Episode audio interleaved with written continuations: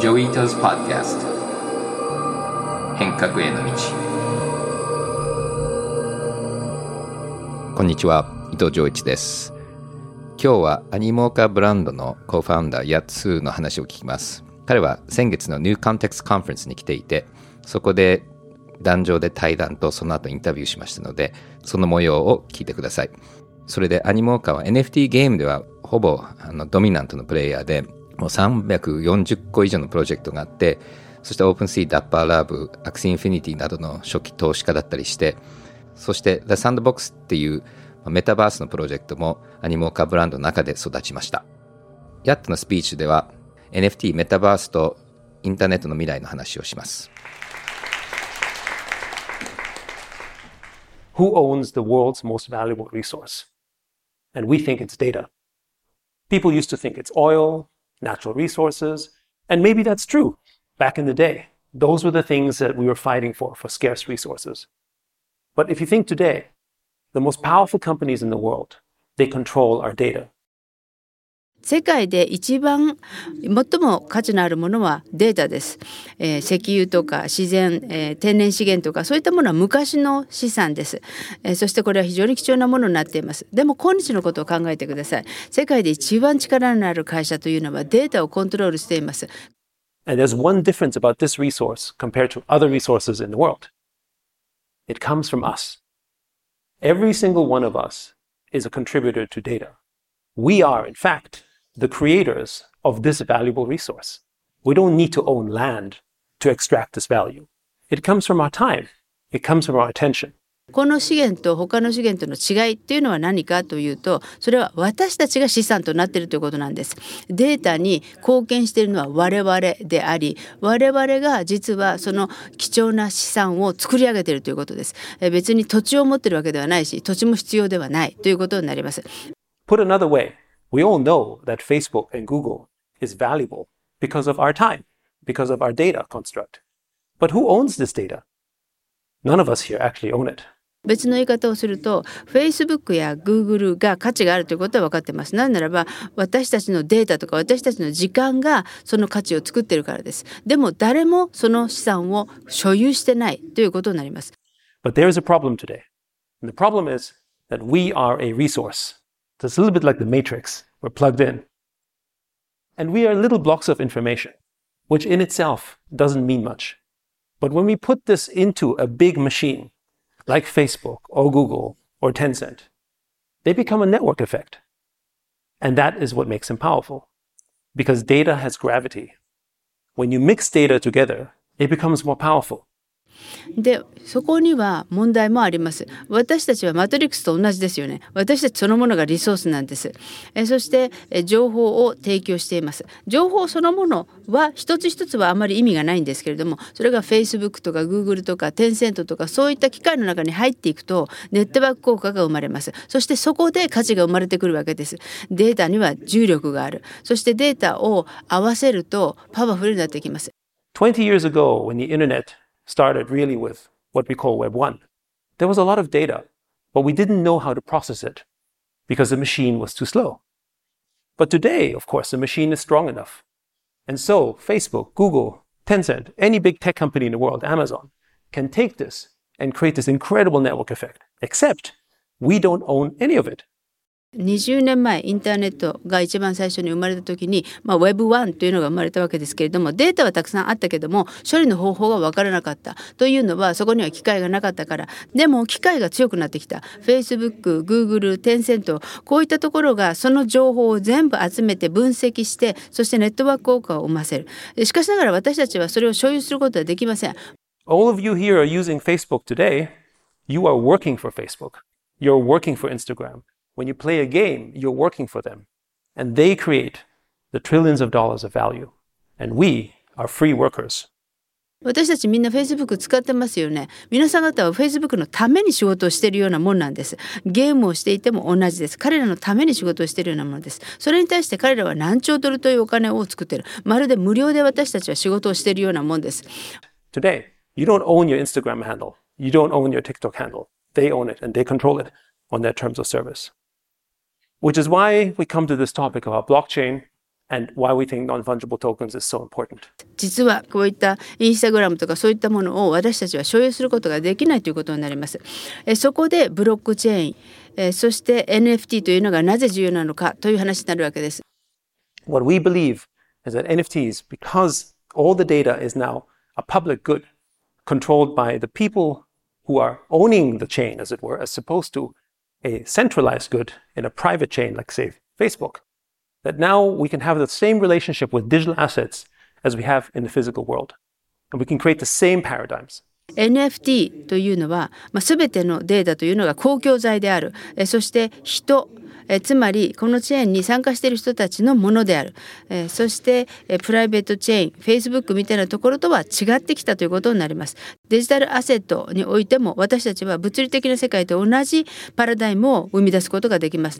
My favorite example is to talk about cars. The car was invented 150 years ago, actually less.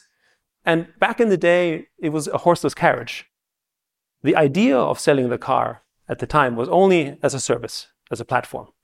But what happened is that today, because we have decentralized ownership of cars, we can have Uber, we can have Lyft, we can have car wash companies, we can have people who make electronics for cars, we can have people who make baby seats. All this industry is far, far greater than the sale of the car itself. And that's because we have decentralized private ownership. 例えば車は150年前に発明されましたでその当時まだ馬車が走っていました で車を売るということは本当にまあサービスとしてプラットフォームとして売るということだったんですけれどもしかし今や私たちは、非中央集権型の車になってきているのでテスラでもトヨタでも好きなものを手に入れることができます、そして自分でベイビーシートを買って取り付けることができるでこうやって自分が所有することができれば実はただ単にそれを借りるよりももっと市場は広がるということになるわけです。So ownership has always been the platform of growth. But in a digital world, we don't own any of this. But what that means is that when we open these kind of economic frameworks of ownership, we now can do this in the digital world with NFTs. つまりプラットフォームが成長するためには私たちは所有しなければならないところがデジタルに関しても、えー、今は所有できませんでこういった所有権といったものの経済権といったものを作るためには NFT というものが必要です The fact that I can own a virtual sword in one game doesn't mean that I can use it in another game but other games can choose to adopt it. They can innovate. They can create new services on top of the ownership of others. Today, you can get an NFT and you can lend it. You can mortgage it. You can pledge it because I am certain that there's ownership. I own this. Therefore, I can give you a service. 例えば仮想的な剣が必要であってそれを一つのゲームで使って他のゲームで使えるかというと使えないわけです。ただ新しいサービスというのをその上にオーナーシップがあれば作っていくことができる、これは NFT でもそうです。それを貸すことができます、それを、ローンにすることができる、というのはその中にオーナーシップ所有がある。これは私の所有権である。だからこそサービスを提供することができるというわけです。But of course this extends far far beyond this. Because really, what this means is that we can now measure the network effect that these assets have. When you buy a car, you buy not just the utility from point A to point B. You're buying the ability to, you're buying many things. You're buying status. You're buying also with that other services that you can use this car for because other people have created new businesses on top of that. しかしながらそれ以上の意味合いを持ちます。これが真に何を意味するかというと、ネットワーク効果というのをこの資産によって測ることができるということです。車を購入します。えー、単に A から B ということでユーティリティ、手段を買うのではなくて、多くのことを購入しています。えー、様々な要素というのを購入することになるわけです。この車をいろんな形で使うことができる。それによっていろんな人たちがこの上に事業を立ち上げているからであります。Countries that have very good property rights have very high GDPs and good lifestyles, as you can see here. And the bottom 20% have very low GDPs. These are countries that we sometimes describe as developing or actually less than developing because they have countries that are not stable. Why is that? Because when you don't have property, you can't have innovation. When you don't have property, you can't build on top of it. How can I build a business or open a restaurant if the property I'm renting will be gone next month. You can't do it, right? You need stability. And property rights is the basis of stability and the basis of democracy. 所有権が高いところというのは GDP も高いということなんです。そして生活の質も高いということがここでわかります。そして株の20%というのは GDP が低い国ですね。ということはこの国というのは時として途上国とかもしくは途上国以下の国であるということであります。というのは安定性がない国です。まあ、なぜかというと所有権がない所有がないということはイノベーションが起こらない所有がないということはその上に何か構築することはできないということです。So our point is that the digital world is entirely based on no property rights. You don't own anything on Facebook. You don't own anything on the digital platform. You are renters. And by the way, if you're an app developer, they change your rules all the time. Apple changes new rules in six months. Facebook changes their APIs. That's no different than a country changing their law every six months. Oh, we change the property rights. We increase the tax. We make this change. How can you build a business sustainably and long term when people are constantly changing the rules on you or maybe even removing you entirely? That's why these countries don't have good GDPs. That's why the economy is low. So, from our perspective, an open metaverse will be more decentralized and open. But what it does is it unlocks the capital, which is already trillions of dollars in the rental economy, to one where it unlocks to a much larger scale. デジタル世界の中も 所有権がないというのが今の現状です。フェイスフックとかプラットフォームとか何も所有してませんよね。ルールは常に変わります。アップルは6ヶ月ごとに新しいルール、API が変わるの、フェイスブックもそうです。国が法律を6ヶ月ごとに変えると一緒です。例えば増税するとか、それが頻繁に行われたらどうなんでしょうか。ですからこういった国が GDP がないわけです。ですから経済の、えー、そのレベルが低いわけです。オープンメタバースというのは非中央圏型分散型なんです。というのは、えー、資本というのがもう何兆ドルということでレンタルイコノミーの中にあるものをうまく確保して死んでいる資本というのを解放するということです。If you give property rights, not only is it better for democracy, it also unlocks dead capital. Now, by dead capital, what we mean here is that it is already economic substance that exists inside the ecosystem.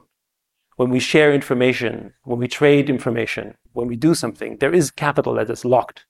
but it's dead because it's un- it can't unlock because you don't have property rights. When you give them property rights, it opens up もし所有権を提供することができれば民主主義にとっても貢献するだけではなくて死んでいる資本というのを解放するということです。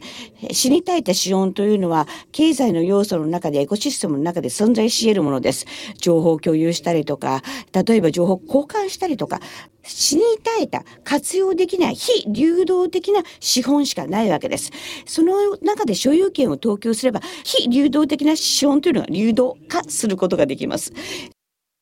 You know, we're moving towards a web which is entirely rental. The read write web of Web 1 and Web 2 is one we don't own. We have free information, sure, but we don't own it. We can't capitalize on it. And it needs a framework of ownership. 私たちの世界というのは Web1、2ということにおきまして、それ所有できない世界です。ですから、資本化はできないんです。ですから、そうなってくると、所有のオーナーシップの枠組みが必要だと。And this is what's happening with Web3, which is why a land on Sandbox can be worth a million dollars, which seems almost crazy. But if the land can generate yield of even $100,000 a year, then actually it's a very high yielding instrument. And we've seen this in societies. And so the way we think of Web3 is not to think of it entirely as a business construct, as how it's efficient for your business. It helps, of course, but to think of it as the birth of a new country, of a new nation, with a new shared ownership of digital property rights. Thank you. 例えばサードボックスの土地というのが価値を生むわけです。 例えば年間に1,000ドルとかぐらいの利回りがあれば実はその子で土地を持つということに意味があるということになります。ですから Web3 ということを考えた時にビジネス上どれぐらい効率がいいかということだけではなくて新しい国新しいネーションが生まれようとしてるつまり私たちは共同でデジタルプロパティを所有できるようになってきたというふうにぜひ考えていただきたいと思います。周さんどうもありがとうございました。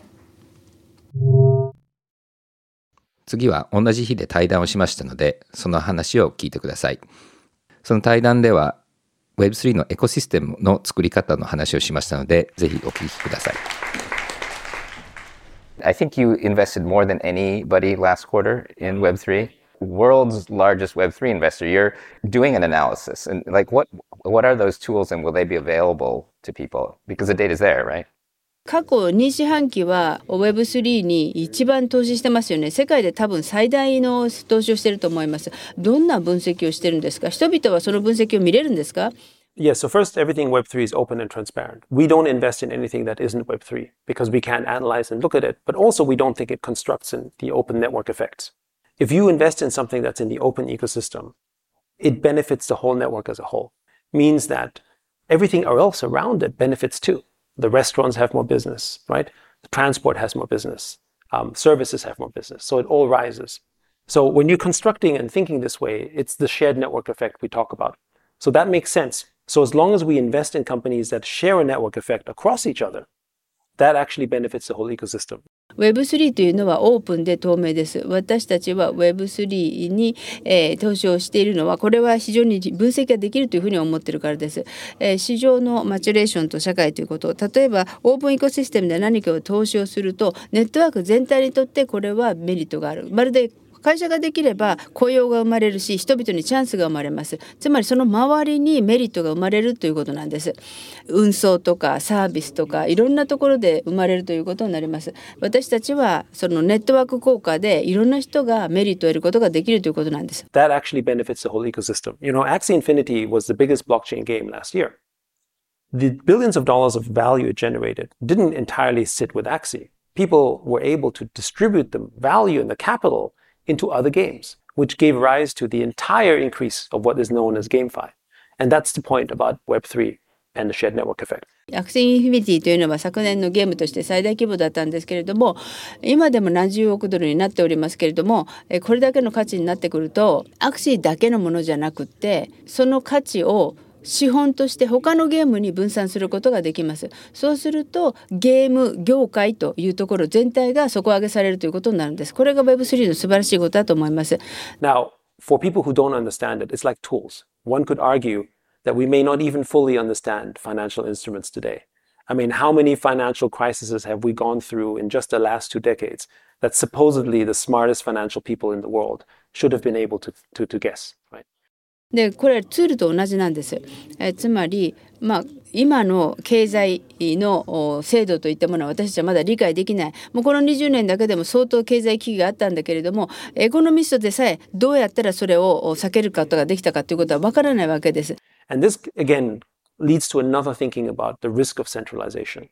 We have given trust to a small group of people in the world who are, you know, the smartest people in finance to analyze, you know, our financial risk. So we trust them. Call it a bank, call it an investment firm, call it a hedge fund. And often they get it right, but sometimes when they get it wrong, as we have seen, they get it catastrophically wrong. ということは、えー、この非中央中堅化ということがリスクでも重要になってくるということになります。ファイナンスで一番頭のいい人たちが分析してそしてその結果を出す。でそれを私たちが信頼する銀行とかヘッジファンドとかお偉方ですよね。まあ、大抵の場合合ってるけれどもでも間違うこともあるわけです。間違うともう壊滅的なその市場の破壊になってしまいます。Now with Web3 it's not only those investment professionals, it's mixed with everyone else who you could argue is an amateur, who is not supposed to be qualified to know how to run a financial system. But with Ethereum, you now have a blockchain, a, a, database system that is a financial services instrument service that is as good as what Goldman Sachs or JP Morgan would build, except now you can access it without paying,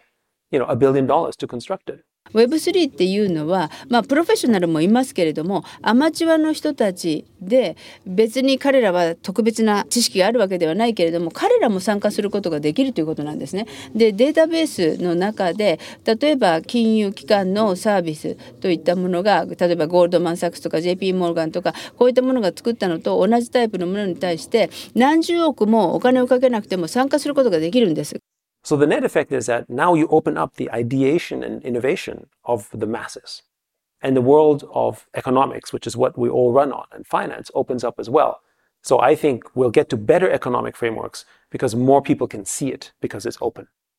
ネット効果というのはつまりアイディエーションとかイノベーション一般の人たちのものを使うことができるんですこれが可能になってきたでこれがファイナンスでも生まれるということになりますはいそして次 彼との話の中で実はその朝政治家の先生たちといろいろ議論をしていてで彼らはマーケットの暴落のことを心配していたんですけども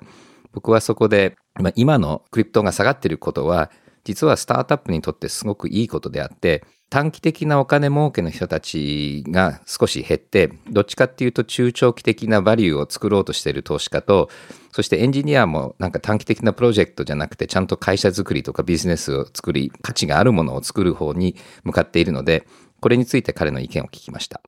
I want to talk a little bit about also the, the market, right? So So, because I, I, was on a call this morning with a bunch of um, Japanese politicians who had been helping a lot with um, getting Web3 on the agenda in Japan. They're like, oh no, now, you know, this is really bad. And, and I said, no, actually, for startups, it's, I think it's kind of good because now we have value investors. We've got engineers not just doing NFT flips, but actually trying to build companies. And I think for startups, it's a good thing. But I don't know how you're thinking about the environment. So, I mean, obviously, market gyrations are always, um, you know, sensitive, but this is the best time for builders. まあもちろんさまざまな市場の形成成形というのはとてもそういった意味では敏感な要素がありますけど今こそ立てるべきだと思います。Four years ago, when it was a real crypto winter, people it's, it's pretty chilly, but it's not really a dead winter. Uh, is because people were really running for the hills because the only utility for Bitcoin and Ethereum was generally speculation. 4年前というのは冬場ではあったけれども凍りついてはいなかったということだと思います。まあ、唯一ビットコインのイサリウムというのは投機的な市場であったわけです。NFTs did not exist really when we started building it. I remember our conference, we were like 250 people in this conference in Hong Kong on NFTs. We were the, I think it was the whole world of NFTs was in that room. right. you know, which is how we met OpenSea and all those guys, because we were like, like commiserating around, oh, we should talk about NFTs. You believe in NFTs? Great. Oh, wonderful. And we basically just, you know, drank our own Kool-Aid, and that's how we survived. NFT はその時に存在しなかったんですね。その時に NFT の会議で、そこでオープンシーとか、もう世界の NFT の担当者がその部屋、一部屋に集合したと、そんなことで、まあ、生き残ったというような出発点でありましたけれども。The main thing around that was that actually NFTs, they store that culture. Culture today, if you think about it in the physical world, is also the biggest store of value, if you think of it this way, right? Money is fungible, but culture is not because it's important to us. And so that's why it locks culture, it locks about value.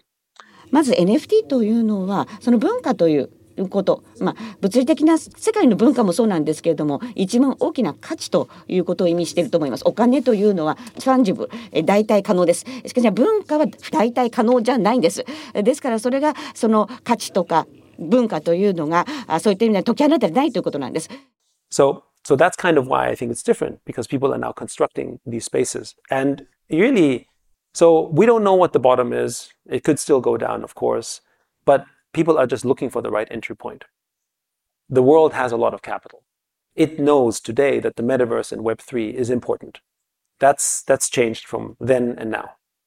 底根は分かりませんもちろんもっと底根になる可能性もありますしかしながら正しいどこで参入するかということで世界には潤沢な資本があります、まあ、メタバース Web3 というのが重要だということも分かってますそれが大きく過去と今と変わったところだと思います But um, and and you were talking earlier about um, sort of ecosystem investing, which is I think what you do, and um, and how does Japan fit into that ecosystem? And what do you think? You know, what's your plan in Japan? 先ほどエコシステムの投資ということをおっしゃってました。その投資を多分ヤツさんはされてるんですけども、日本はそのエコシステムという中においてどういう立ち位置ですか。どういったように日本では計画を持ってらっしゃいますか。Well, I mean, first of all, you know, we're always fascinated with Japan. If you think about Japan, it's you know, its most important treasure is really its culture, right? And you don't have to think of it as just the physical assets that you have. You think about, you know, what is the first entry point of, you know, Asian or specifically Japanese culture in the world? It's often food, right? Everyone loves Japanese food around the world. So you have already entered the world of global culture that way. 日本とは素晴らしいんですよね。日本というのは重要な資産というのは文化だと思います。で、それは単に物理的な資産ということだけではないんですね。 まず一番の接点というのは食ですね、えー、世界で日本食嫌いな人はいません食ということから文化に触れることができる And it comes in other forms, whether it's manga or anime or that kind of stuff, and, and, and media and, and, and so on. So you have a lot of culture that's also historic. And you can unlock that culture in Web3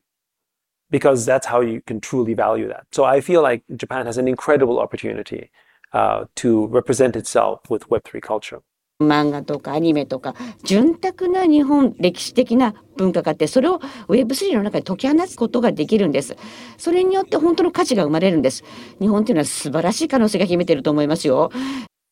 uh, and and I think one thing here though versus other countries is America by its nature is very decentralized and that's why it can grow faster and easier Whereas I think maybe if I make an observation, Japan has always been very centralized. Its structures are through levels of authority. You you do things based on you know a step approach, and because it's traditions. So traditions are good and bad. They keep society together. It's your culture. But the negative is that it holds you back as well because there are things you can't really do that you shouldn't do, or you can't break this because it's not done this way, right? 日本というのはいつも中央集権化でした。 そういった意味な権限を流れがあってきちんとそれが段取り取られていて伝統があると伝統というのはプラスもマイナスもある社会とか文化を融合させますけれども逆にそれが足かせにもなるということですできないことやってはいけないこの規律を破ってはいけないというふうに思うからなんです So, so it's a pros and cons, but obviously, you know, Japan has always demonstrated that they can come out with incredible innovation, and Web3, I think, is naturally made for for for you. だからプラスマイナスあるわけですけれども、まあ、日本というのは常に今まで、えー、素晴らしいイノベーションを起こすことができるということを実証してきました。Web3 というのはまさしく日本のためにあるようなもんだと思ってます。それで今週発表されたんですけれども、アニモーカーブランドは先週100億円の調達もしたので、こういう不景気なマーケットでもダウンラウンドじゃないちゃんとした増資をできるということは、まだ投資したいっていう人がいるということですよね。そしてヤットがいた時には、まあ、他にもインタビューしましたので、そのインタビューのビデオを Earthshot の YouTube チャンネルで今晩11時にアップしますので、ぜひ見てください。リンクはブログから貼ります。そして次はニュースのセクションです。仮想通貨貸付大手のセルシウスは13日、破産申請を行ったことを明らかにしました。ニューヨークの連邦破産裁判所に提出された書類によりますと、負債額は10億ドルから100億ドルに上るものとみられています。同社は、市況の悪化を理由に、口座からの引き出しと送金の停止を発表していました。まあ、セルシウスが今回倒産して、それ以外にもどんどん潰れていってるクリプトの会社あるんですけども、ただ、ヤットの話も出てきたんですけども、この中央集権型のクリプトの会社だとか、不透明なこう決済とか、ちゃんと担保を持ってないところとかが潰れていて、CFI と DFI っていうクリプトのフィンテックの会社の、ま、定義があって、で、CFI っていうのは Centralized Finance で、まあ、会社とか普通のこう、中央集権型のものがこのディセントラライズのブロックチェーンでいろいろやり取りしているっていうのが CFI で、で、DeFi っていうのは中央集権のものがなくて、そして全部オンチェーン、まあ、口座だとかアルゴリズムも全部ブロックチェーンに書き込まれてるっていうのが DeFi なんで、で、DeFi は案外こういう不景気の中でも今のところはほとんど安定していて、でこういう CFI、セルシウスも CFI なんですけども、まあ、みんなが見えないところでいろんなことできちゃう会社があの実は今どんどん潰れていってるのが、まあ、今回の一つの例だと思います。で、実は DeFi、完全にディセントラライズなファイナンスのとこっていうのは潰れてはないんですよね。だからまあ、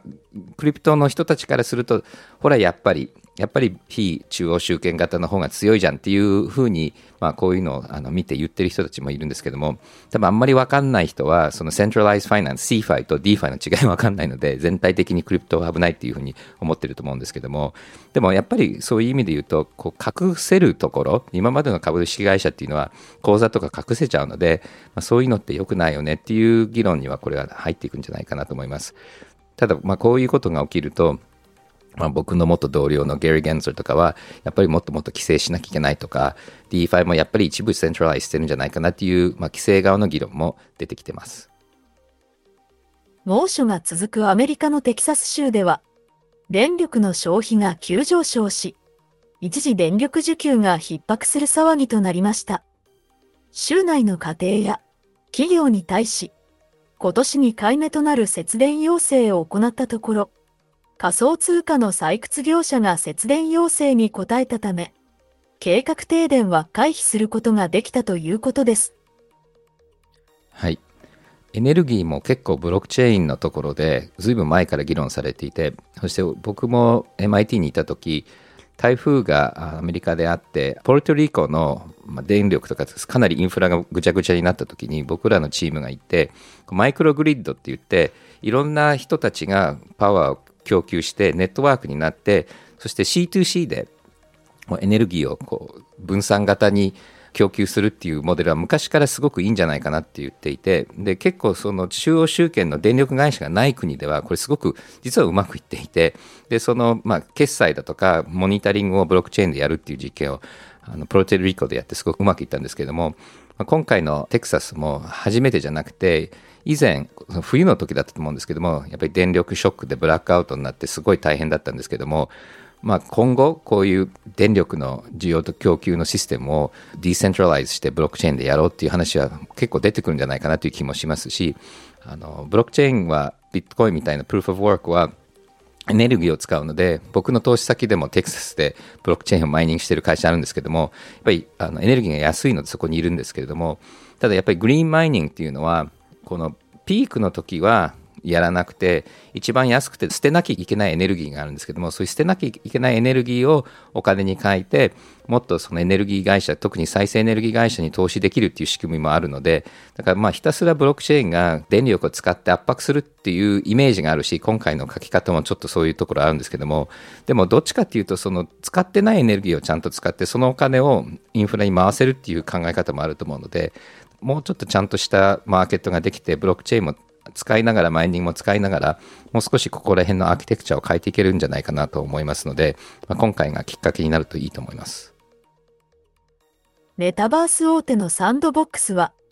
13日、スケーターのトニー・ホークと提携を発表しました。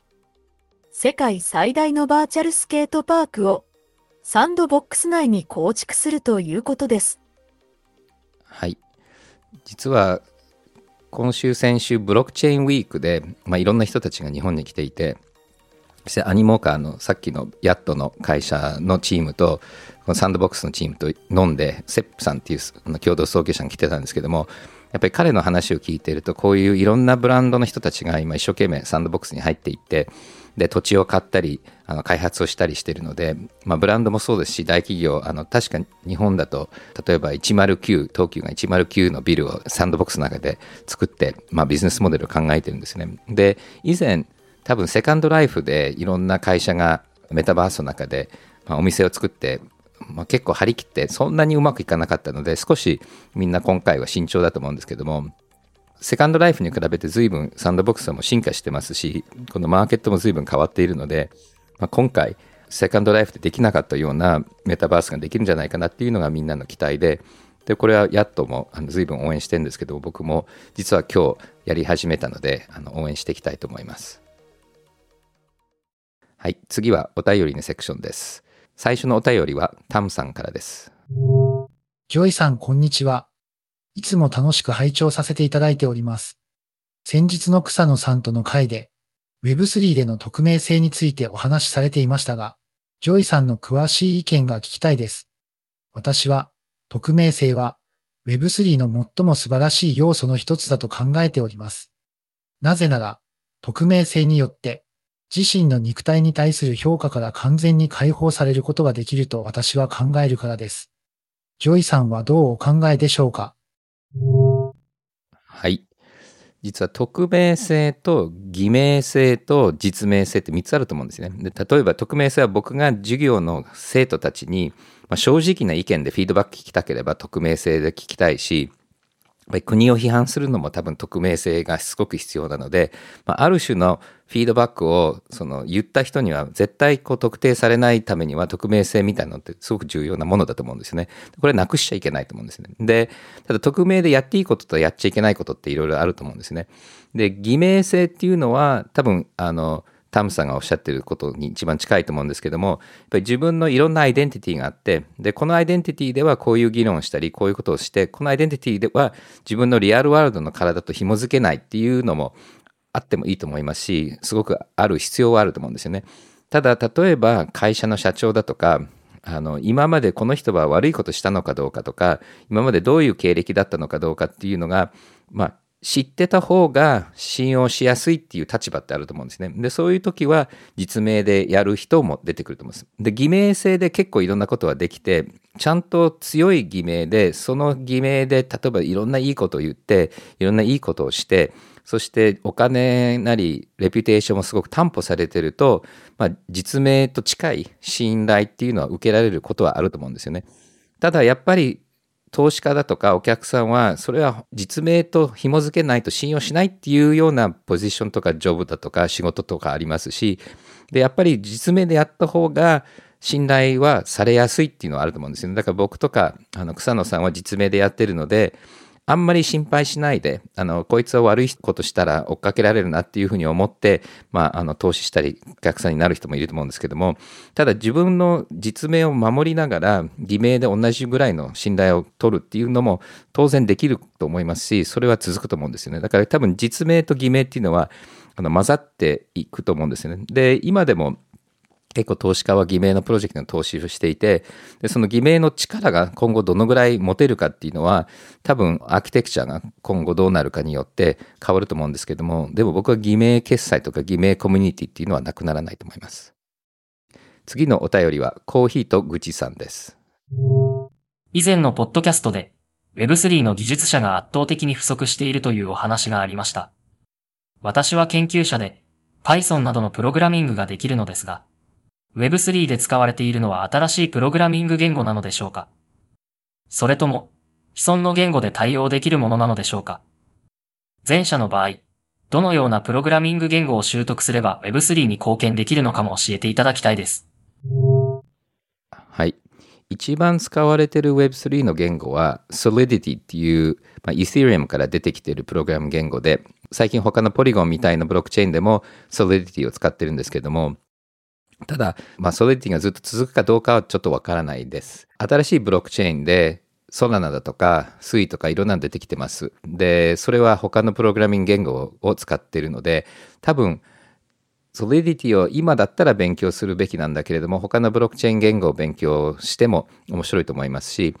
で、フロントエンドは、まあ、Python 使う人もいろいろいるんですけども、どっちかっていうと JavaScript が多いので、まあ、フルスタックのプログラマーで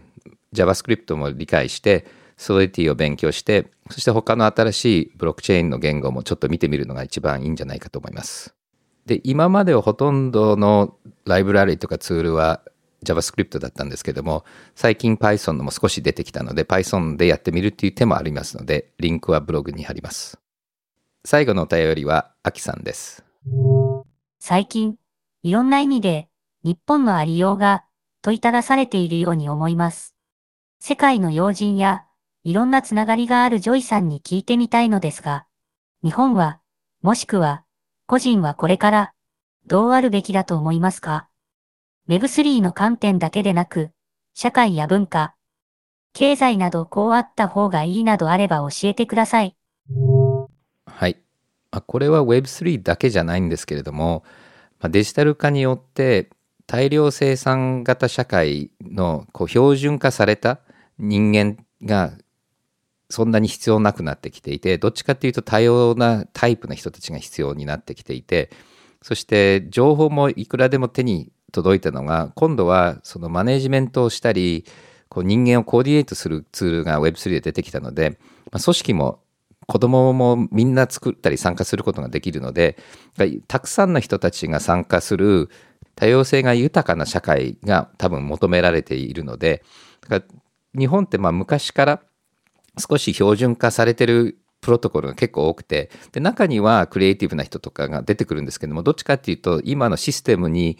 助けられてじゃなくて、システムにも関わらず戦いながら出てきて、まあ、まあ、それによってちょっととんがってるっていうのはいいことだと思うんですけども、ただやっぱりもう少し多様性をエンブレイスして、オープンネスをエンブレイスして、そしてあとは責任ですよね。あの、日本って今のシステムだとなかなか学校に入っても社員になっても、自分で責任持って何かやるっていうのはなかなかなくて、大体部長になって初めて責任もらえると。ただ部長になったらもう子供も家もあって、あの、ローンもあって、なかなか責任取れるようなリスクテイキングなもうプロファイルもないし、で、責任を今まで取ってきた経験がなかったりするんですよね。で、Web3 だともうちっちゃい子が自分で DAO を作って責任持っていろんなものを仕切って、まあ、リーダーになったりマネージャーになるこう練習ができるので、だから Web3 によってこのアントレプレナーシップだとかリーダーシップとか多様性の練習を、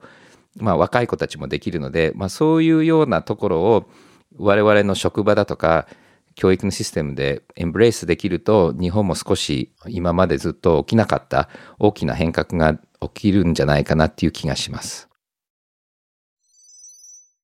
次は家紋のコーナーです。このコーナーは変革コミュニティのメンバーシップカードを持っている人たちだけのコーナーです。今週の問題はこれです。次のうちアニモーカーブランドと資本関係のないものを選んでください。A. The Sandbox B. X Infinity C. Meta D. OpenSea 正しい答えを変革コミュニティのミスセクションで入力してください。リンクはプログラムのディテールのページにあります。答えは大文字半角英数字で入力してください。正しい答えを入力できた人は100変革トークンをもらえます。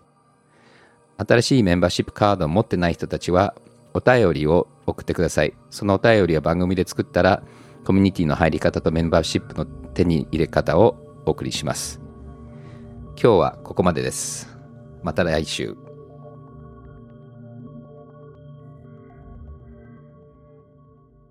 このポッドキャストでお話しする内容は、クリプトや Web3 に関する一般的な情報に過ぎず、これらへの投資の勧誘を目的としたものではありません。